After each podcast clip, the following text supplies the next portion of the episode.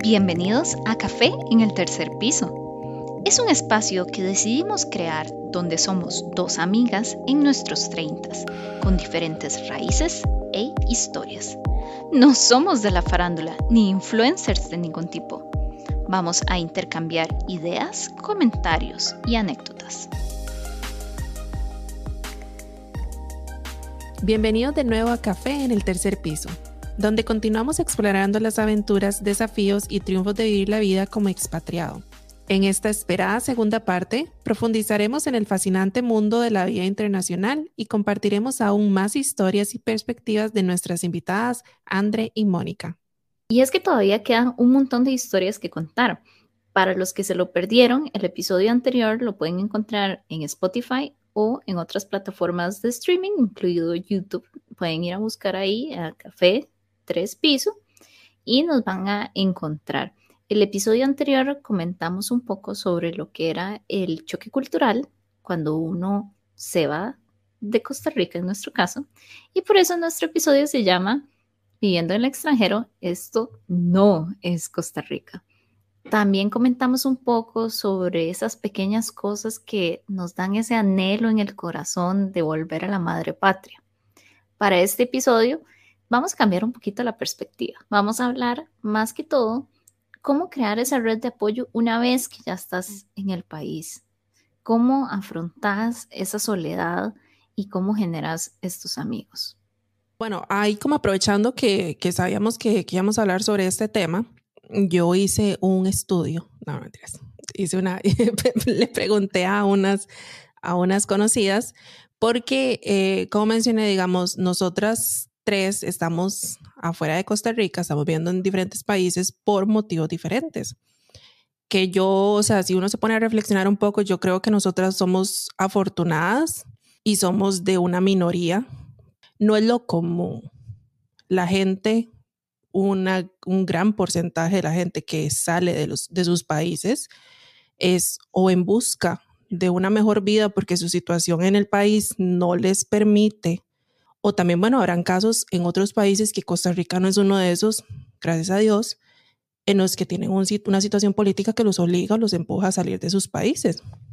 Entonces yo quería escuchar también, digamos, cuál es la historia en el caso de personas que han tenido que salir de Costa Rica, no porque fueron un relocation, no porque nacieron en otro país y decidieron dar el paso, tienen un matrimonio internacional. Quería escuchar la verdad, e, esa otra, esa otra historia.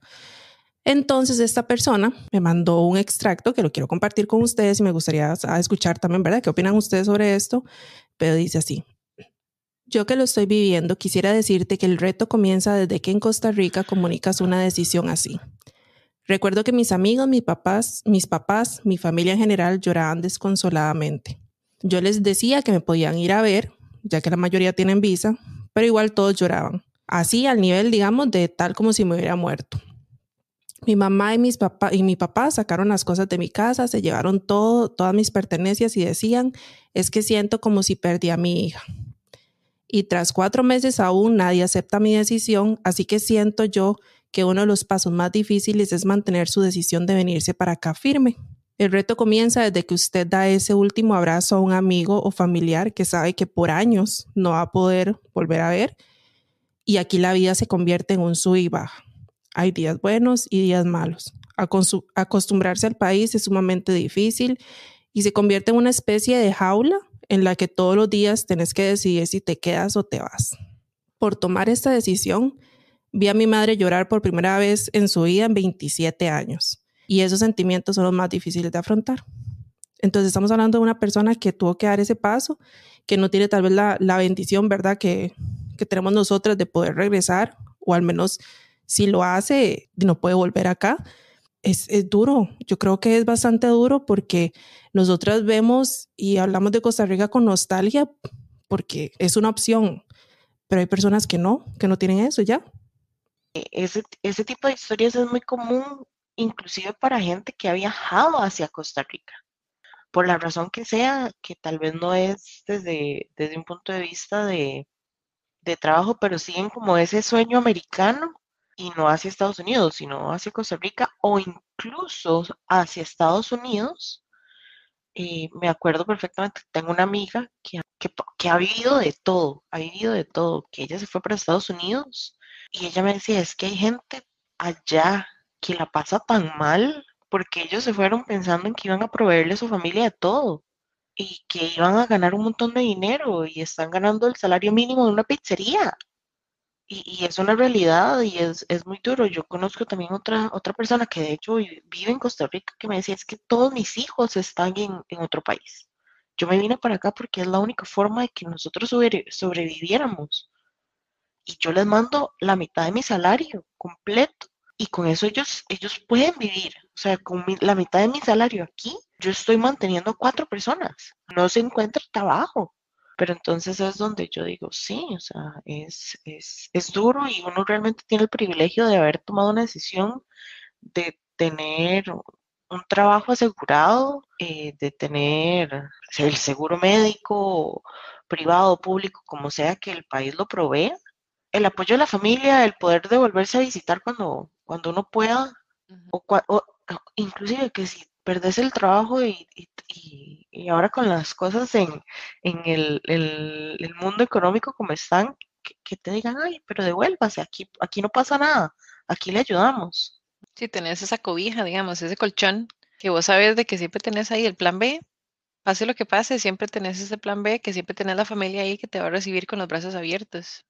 Haber tomado la decisión de irme hasta aquí, hasta Inglaterra, digamos, sin haber tenido el apoyo de mi familia, de mis amigos, de, todo el network, digamos, de Costa Rica, porque eso para mí, eso fue como una, como un salvavidas durante el primer año, tal vez dos años de yo haber estado en Inglaterra, porque yo, yo, me acuerdo llamando a Beatriz, diciéndole, Beatriz, estoy muy triste porque me siento demasiado sola y no tengo amistades, no tengo amigos, necesito hablar con alguien que yo conozco ese, ese link que uno tiene, digamos, de, del país donde uno viene, es súper importante para uno hacer raíces a donde sea que uno se esté mudando y hacer eso, ese cambio sin tener ese apoyo de la familia, qué duro. Claro, es súper difícil eh, emigrar sin el apoyo de, de, tu familia y aquí yo les hablo como una segunda generación, como la hija posible de todos ustedes. Mis papás vinieron del Salvador a Costa Rica en los ochentas, no fue una decisión así como que, uy, que tú anis Costa Rica, ¿verdad? Vamos a ir a vivir el sueño ya, pero más como emigrar de la guerra civil que había en El Salvador en los ochentas. Eso fue una decisión que ellos tomaron casi que de un día para otro porque la situación se estaba poniendo muy, muy complicada y en ese momento ellos tenían dos niños pequeños. Y acá en Costa Rica era donde tenían al menos un familiar entonces, esa fue la decisión, ¿verdad? ¿Por, qué Costa Rica y no otro país? Y acá, mm, para mí, el núcleo familiar fue mm, como muy sagrado, porque no existían esos amigos, ¿verdad? Que tal vez muchas familias de aquí de Costa Rica tienen como, ah, sí, es que hacen una fiesta e invitan como a 50 mil amigos. Acá no existían, porque como ustedes dicen, es muy difícil para alguien que migra encontrar esa red. Y la familia que teníamos, pues es una tía mía y sus hijos. Entonces tampoco es ese montón de primos, ¿verdad? Que están, que hacen una fiesta y tienen toda una finca llena de familia. Entonces para mí fue como un núcleo muy pequeño y muy sagrado. Y casi que eso fue lo que yo conocía y siempre conocí como el concepto de familia. Cinco personas, cuatro alrededor mío, ¿verdad? Em, creo que eso es muy importante también como ese esfuerzo que se hace de la primera generación, la que migra, por sentarse en el país. Y bueno, en el caso de ustedes, que tal vez tuvieron un poquito más de tiempo y todo, ¿cómo hicieron para, para hacer esos lazos, verdad? Para hacer esos lazos sociales alrededor de ustedes. Vieras que es difícil, es muy difícil y todavía a la fecha yo tengo muy pocas amistades inglesas. O sea, si no hubiera sido por la familia de Pitt, que en realidad la, heredé por, por, haberme casado con él, em, mis amistades inglesas son contadas. Yo el grupo de amistad, digamos, de mi network que hice, fue muchos expatriados, muchos gente de Costa Rica, de hecho, que estaba viviendo aquí en Inglaterra em, que por dicha eso como que ayudó un montón a hacer como esa conexión y ellos tenían tiempo viviendo en, en Inglaterra, entonces me ayudaron a hacer otras conexiones este, y hacer como ese, ese network, digamos. Pero así como decir, tengo gente que mañana me pasa una emergencia y puedo llamarlos para que me ayuden, son contados con una mano. Em, y si quito la familia Pitt, son dos, tres personas. O sea, es algo que es difícil, digamos, de, de crear, pero que esos lazos, digamos, que ya he tenido, que tengo, digamos, durante, que he cultivado, digamos, por los últimos ocho años, son lazos que, que yo, de que, como que cuido mucho, que quiero mucho, que protejo mucho, digamos, porque ha costado cultivarlo y todavía hay que seguir como echándole agüita porque las relaciones inglesas son son complicadas, no son como que te aceptan y ya estás para el resto de su vida. Es, hay que como seguir probando constantemente y seguir como manteniendo esa, esa relación porque, porque no es fácil. En mi caso, yo debo decir que, digamos, sí logré hacer ciertas conexiones. Puedo decir que amistades, y un, par de amistades. Eh, en caso de una emergencia, puedo contar con esas personas tenemos poco tiempo de conocernos y honestamente me da pena porque siento como que tal vez ya es algo muy de mi persona, ¿verdad? Como que siento yo que una emergencia voy a ser una carga para ellos, pero eh, si me han dicho, hey, cualquier cosa que ocupes, ¿verdad? Aquí estamos, lo que sea. Entonces, digamos, sí logré hacer eso, pero no fue fácil. O sea, y siento que fui más bien afortunada en ese, en ese sentido porque sí he escuchado de personas que les cuesta mucho conseguir esos contactos, esa persona que, que los puede apoyar en caso de una emergencia o una situación. Por otro lado, también están, digamos, personas del trabajo que conozco de años que sí, de cierto modo, yo creo que ellos nos han, nos han adoptado, ya nos hicieron parte de, de, la familia de cierta manera. No somos de uña y mugre, no soy de estar yo metida en la casa de ellos, ni ellos estar metidos en mi casa, pero uno sabe que en caso de cualquier situación, ahí están esas personas y, y, que, digamos, para ciertas actividades nos han invitado para ir a la casa y así. Y tal vez más que todo pensando por el hecho de que estoy yo con mi hijo, ¿verdad? Entonces, es como será lástima. Ay, para que no estén solitos. Pero este es, es porque también aquí se da mucho, digamos, que tal vez no están migrando de otros países, pero están migrando a otros estados. Este se da mucho, ¿verdad? Gente que, que aquí, aquí cuando conoces a gente tenés que preguntar como, eh, bueno, ¿y dónde es usted? Porque le dicen, no, es que yo soy de, de Colorado, ¿no? Yo soy de por allá, no, nosotros somos de Utah, nosotros somos de California, nosotros somos de aquí. O sea, uno, uno conoce gente que son de todo lado de Estados Unidos. Entonces también de cierto modo como son como extranjeros en su son como extranjeros en su propio país. Bueno, cada, cada estado técnicamente es como un país, pero sí lo he visto mucho eso y, y, y he, he, notado eso también, que hay, que hay muchas personas que vienen y dicen, no tengo a nadie no tengo a nadie, no, no sé a quién poner como contacto de emergencia en el colegio de mi hijo, no sé a quién poner como contacto de emergencia en caso de, una situación médica. Entonces uno dice, madre, qué duro, ¿verdad? Porque, porque como, como dicen, ¿verdad? Uno empieza a valorar lo que tenía antes y, ya no lo tiene y cosas tan, tan básicas como el simple hecho hasta saber, mira, ¿a quién puedo llamar en caso de que me caiga ahí en el baño? Que me Calabria ahí en el baño, ¿a quién voy a llamar? ¿Quién me va a poder sacar del baño a mí?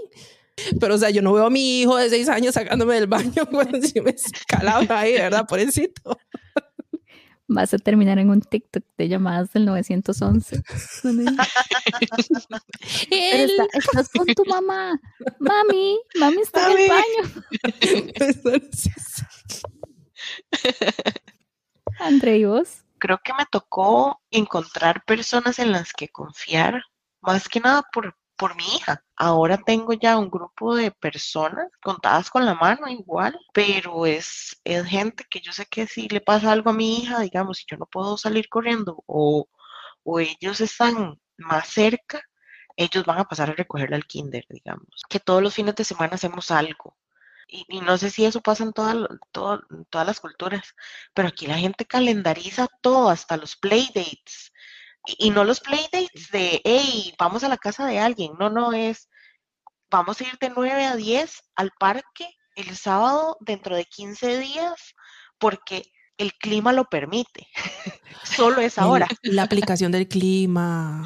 La aplicación del sí. clima es nuestra mejor amiga. Ah, total, Exacto. Eso en Costa Rica totalmente. uno nunca piensa en... en- en re- Les voy a contar una anécdota. No, les voy a contar una anécdota. A mí me tocó ir primero a San Francisco y después tuve que ir a Seattle. Recién llegada, tenía como dos, tres meses de haber estado aquí, ¿verdad? Yo estoy en la costa este. Tenía que ir a la costa oeste. Era agosto. La mujer se fue con ropa de verano porque estaba haciendo mucho calor.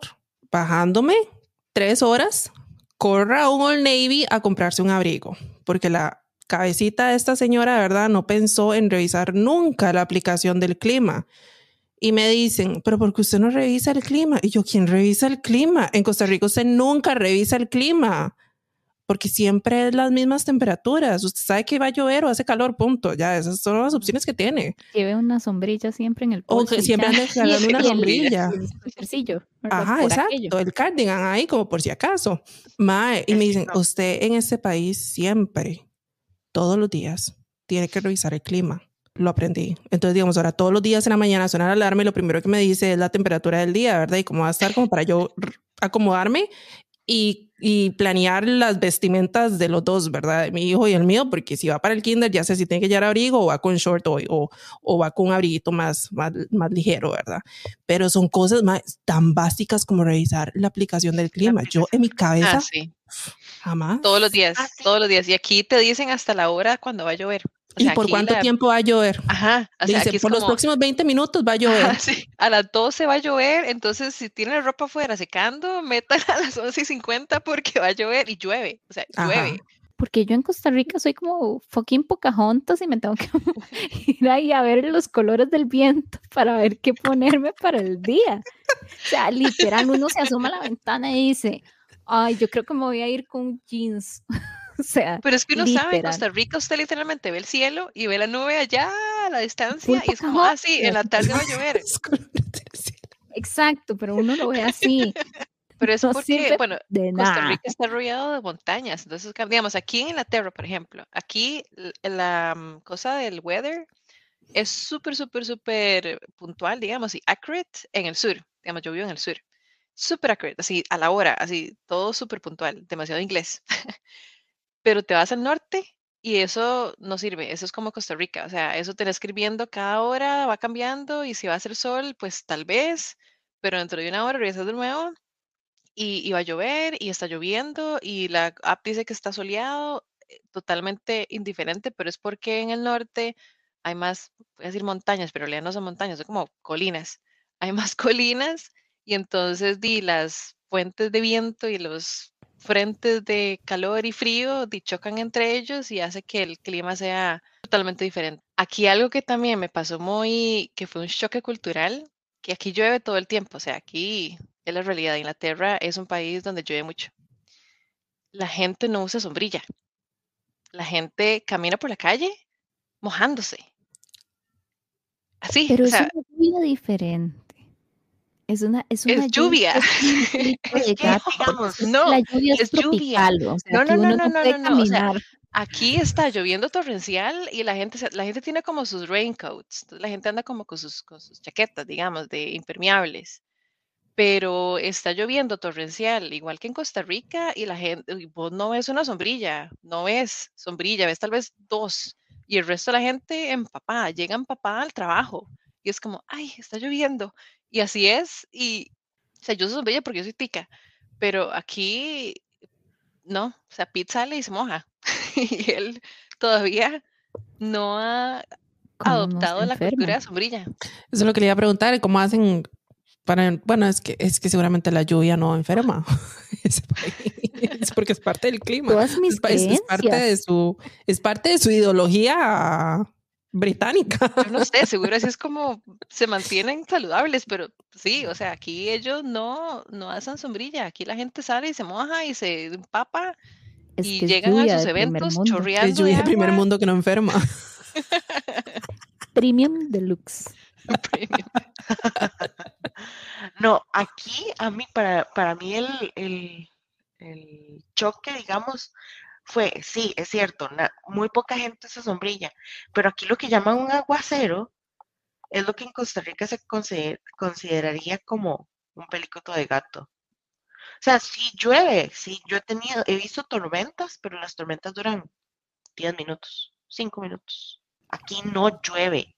Adaptarse al calor porque no hay un mar cerca, porque no es húmedo como, como estar en el Caribe o estar en Guanacaste, es todo un nivel nuevo de adaptación. Y volviendo a lo de los amigos también, eh, un poquito, el, el, entender cómo funciona culturalmente el lugar donde usted está, es que acomoda o, o hace que uno haga como, como cierto clic en la cabeza de, ah, es que para ser amigos hay que ser X. O ah, es que hay que calendarizar porque todos los amigos calendarizan sus días a tomar café. Con hijos o sin hijos, todos lo calendarizan. El concierto dentro de un mes, ese está desde hace cinco semanas. Aquí es igual, el calendario. es igual. Sí, todos se ponen el calendario.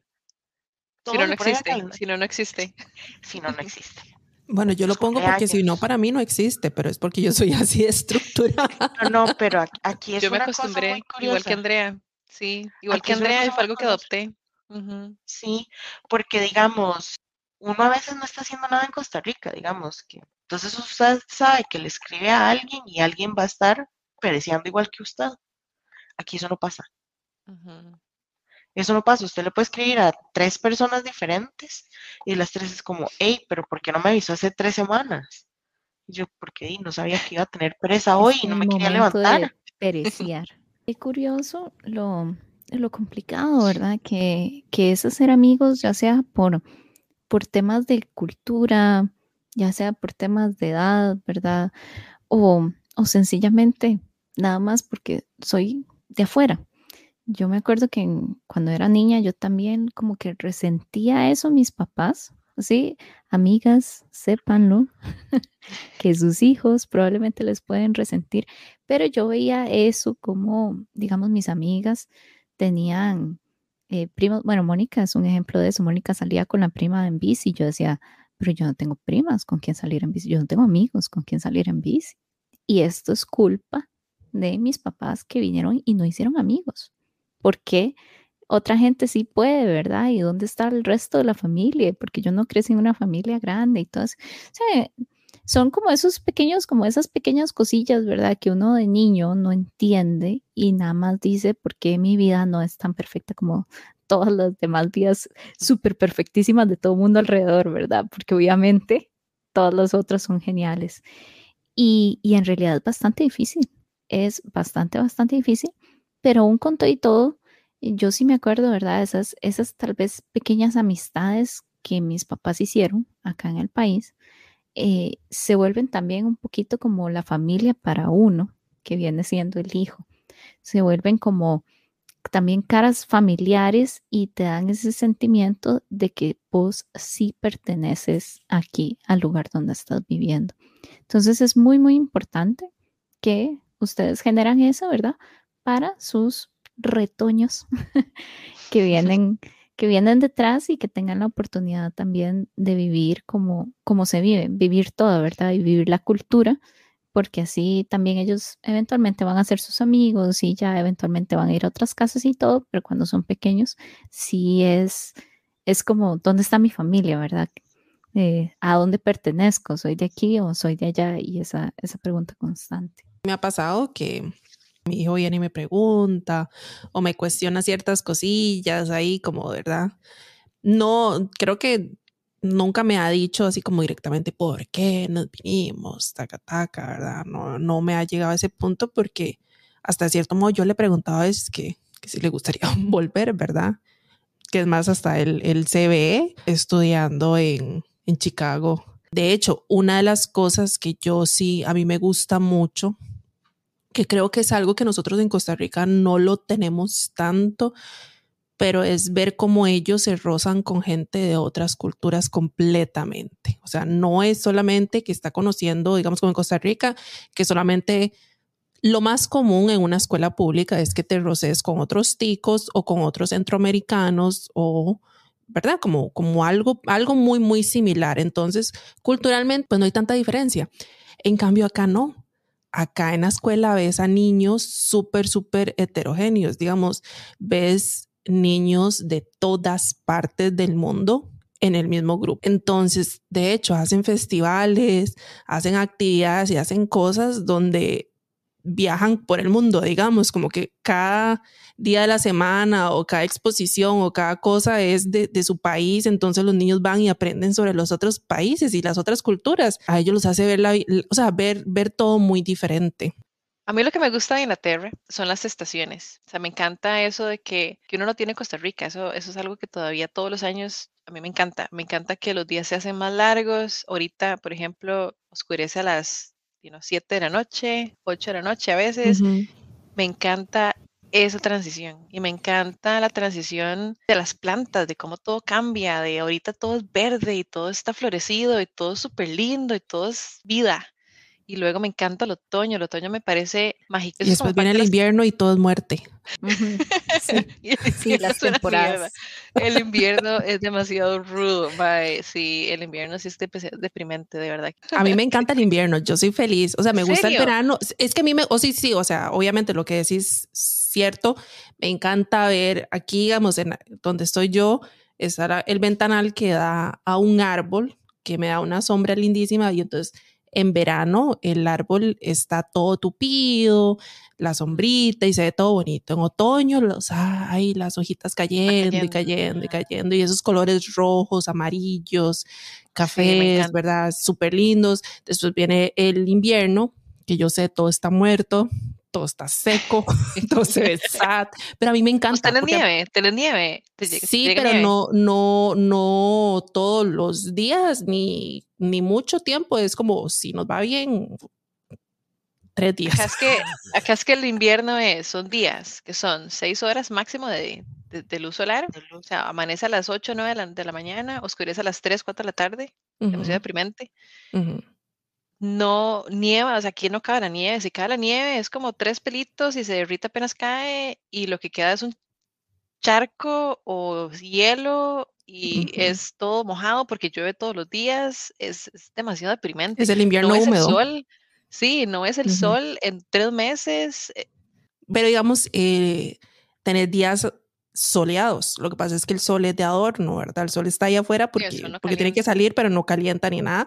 Y esos cielos azules, despejados y todo. Aquí sí, Aquí pero... Cuesta mucho ver el sol en, el invierno. Pero, a mí, es, pero es porque a mí me gusta el frío. Yo soy feliz en el frío y yo sí lo disfruto y todo. En cambio, el calor es, o sea, el, el verano es hirviendo. O sea, no es caliente, es hirviendo. El año pasado varias veces nos llegaron alertas que no se saliera porque era tanto el calor que no se no recomendaban a la gente salir.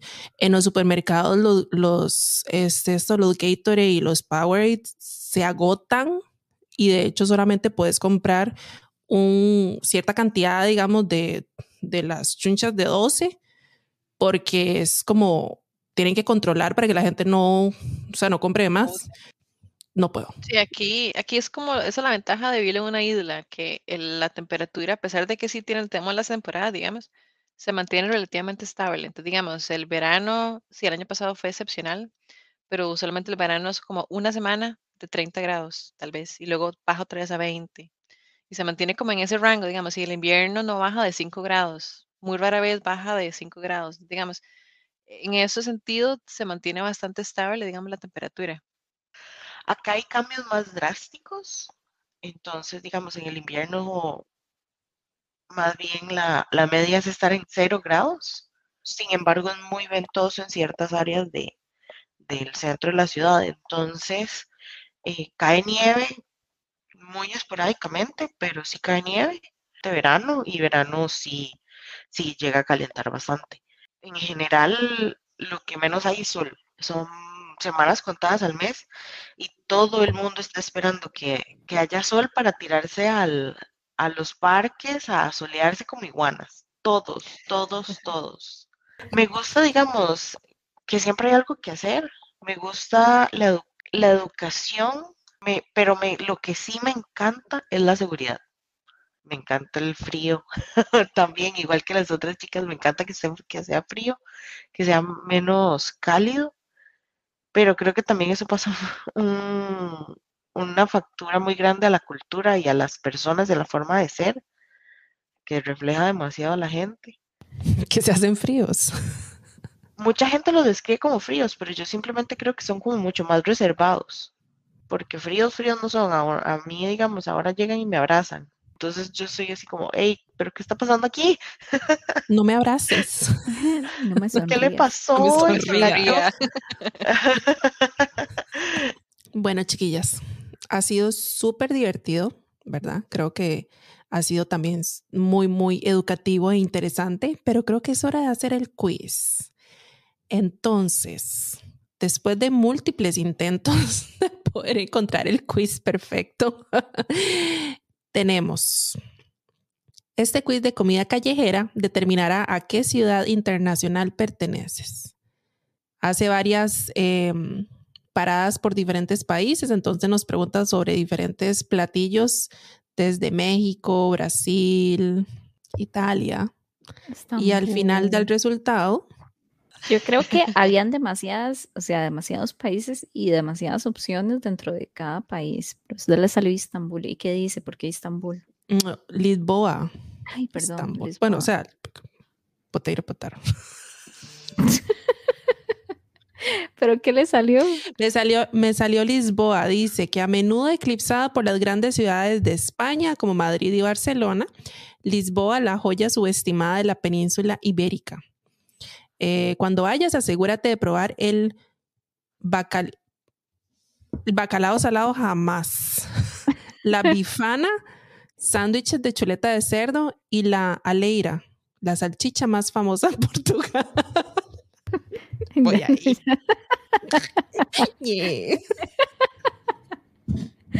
Qué bien. Por eso te salió este, este quiz, te conoce. Este quiz me conoce. A mí me salió Hong Kong. Y yo dije, ah, de fijo, de fijo me salió Hong Kong porque escogí, no sé, un poke en Hawái, una hora así.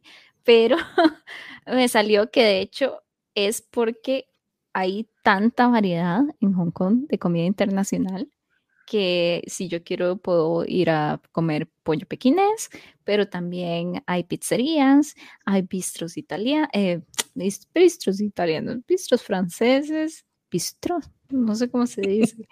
y también porque tienen, como son como una islita, también tienen un montón de comida eh, del mar y vas a encontrar como todo tipo de restaurantes. Yo creo porque en cada una de las paradas que preguntaba, o sea, yo mezclaba el taco al pastor con un poke, con baklava, con no sé qué, y seguro dijo, esta mujer tiene que irse a un lugar que sea... Donde haya un poquito de todo. Un poquito de todo, correcto. Bueno, a mí me salió Cartagena, Colombia me resuena un poco la similitud como con la, cultura, los colores, los sabores, porque eso sí me hace mucha falta. Me hacen falta los sabores latinos. No la comida como tal, sino como que la comida sepa como a casita. yo lo hice como tres veces este quiz. Pero la primera vez que lo hice. sí, sí, sí, ok, ok. La primera vez que lo hice, voy a tomar con esa, con, con la primera vez. Me sirvió Los Ángeles. ¿Por qué? No tengo idea. Me imagino que es por lo mismo que dijo André, por la diferencia, la cantidad de diferentes culturas y comidas y cosas que uno puede conseguir en Los Ángeles. Es la única explicación. Porque yo de mudarme a Los Ángeles, no. ¿Cómo? si es la capital de, Hollywood y todo. ¿Cuál le salió que usted se sintió que dijo, ya aquí, la tercera es la vencida?